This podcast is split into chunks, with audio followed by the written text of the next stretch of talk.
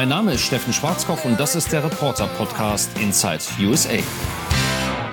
Letzte Nacht hatte ich einen Albtraum. Ich saß in meinem Büro, auf den beiden Fernsehern rechts von mir war Donald Trump zu sehen, auf dem Fernseher vor meinem Schreibtisch ebenfalls Donald Trump. Kommentatoren stritten gerade darüber, ob der Präsident die Justiz behindert habe oder nicht und ob das mit seiner achten Amtszeit überhaupt rechtmäßig sei. Beim Tipp meiner E-Mail an die Redaktion verfingen sich meine Finger in einem grauen, haarigen Knäuel, das sich auf der Tastatur ausgebreitet hatte. Das erinnerte mich daran, dass ich mal wieder meinen Bart stutzen wollte. Und zum Optiker wollte ich auch gehen, wegen der stärkeren Brille. Hoffentlich würde das der Rücken mitmachen. Im Alter ist ja jeder Gang eine Anstrengung. Gerade als ich mich mit leicht zittrigen Knien auf den Krückstock stützte, um aufzustehen, da wachte ich Gott sei Dank auf. Soweit ist es also schon gekommen, mein Präsident verfolgt mich in meinen Träumen.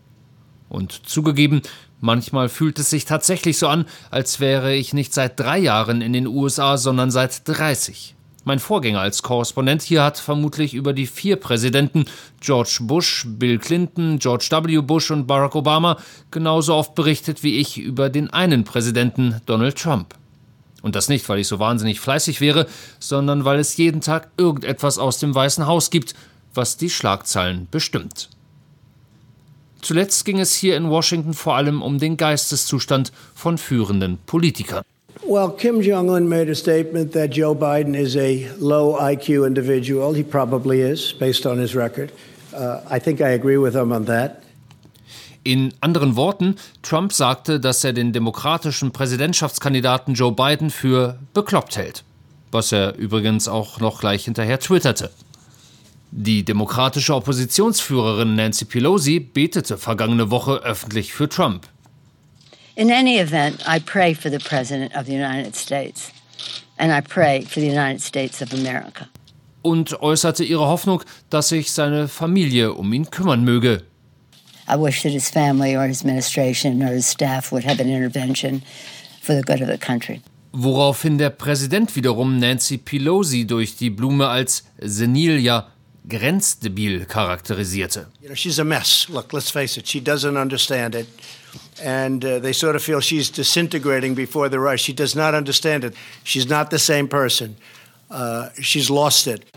Ja, und damit beschäftige ich mich hier Tag ein, Tag aus da kann man schon mal Albträume von bekommen. Umso wichtiger ist es da, sich nach Feierabend ein wenig abzulenken.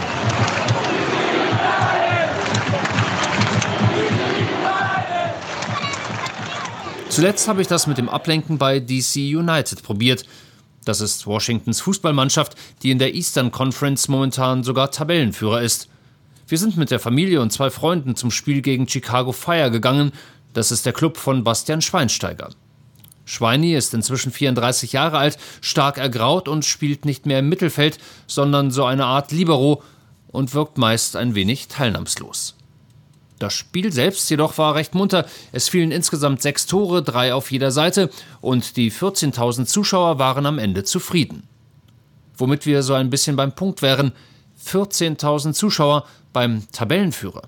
Und die Stimmung, naja, sagen wir mal so, ist etwas anders als in Deutschland. Bei meiner Superhertha zum Beispiel, die ich letztens bei meinem Kurzbesuch in Berlin sehen durfte, dauert es keine zwei Minuten, bis die ersten Pöbeleien beginnen. Der Schiri wird auf nicht zitierfähige Weise beschimpft, die gegnerischen Spieler verunglimpft und verliert ein Hertaner ein Laufduell, wird er lautstark als, pardon, lahme Sau beleidigt. Und bei einer vermeintlichen Fehlentscheidung brechen sowieso alle Dämme des guten Anstands. Auch bei DC United gab es eine Entscheidung, die den Fans nicht passte. Nach Studieren des Videobeweises wurde unserem Team nämlich ein Tor aberkannt und der folgende Wutanfall der Fans klang dann so.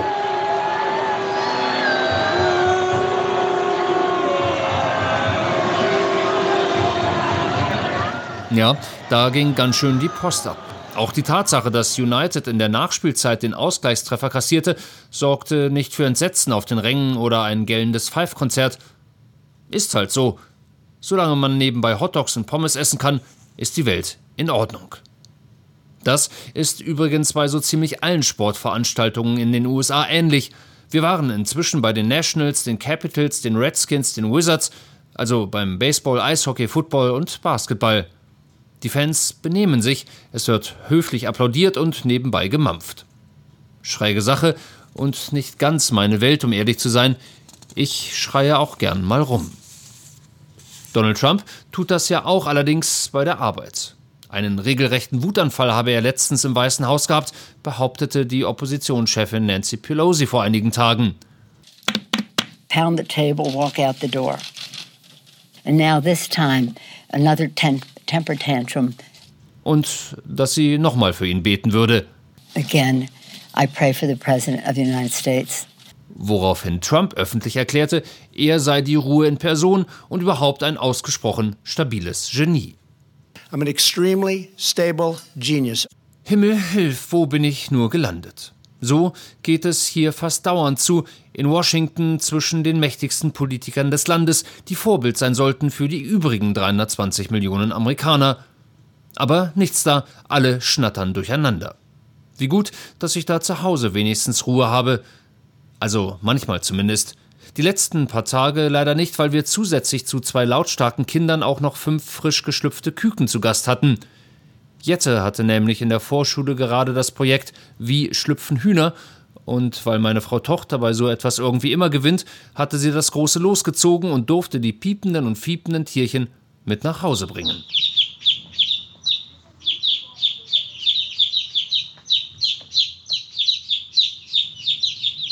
Aber um ehrlich zu sein, lieber Piepmatze als Trumps.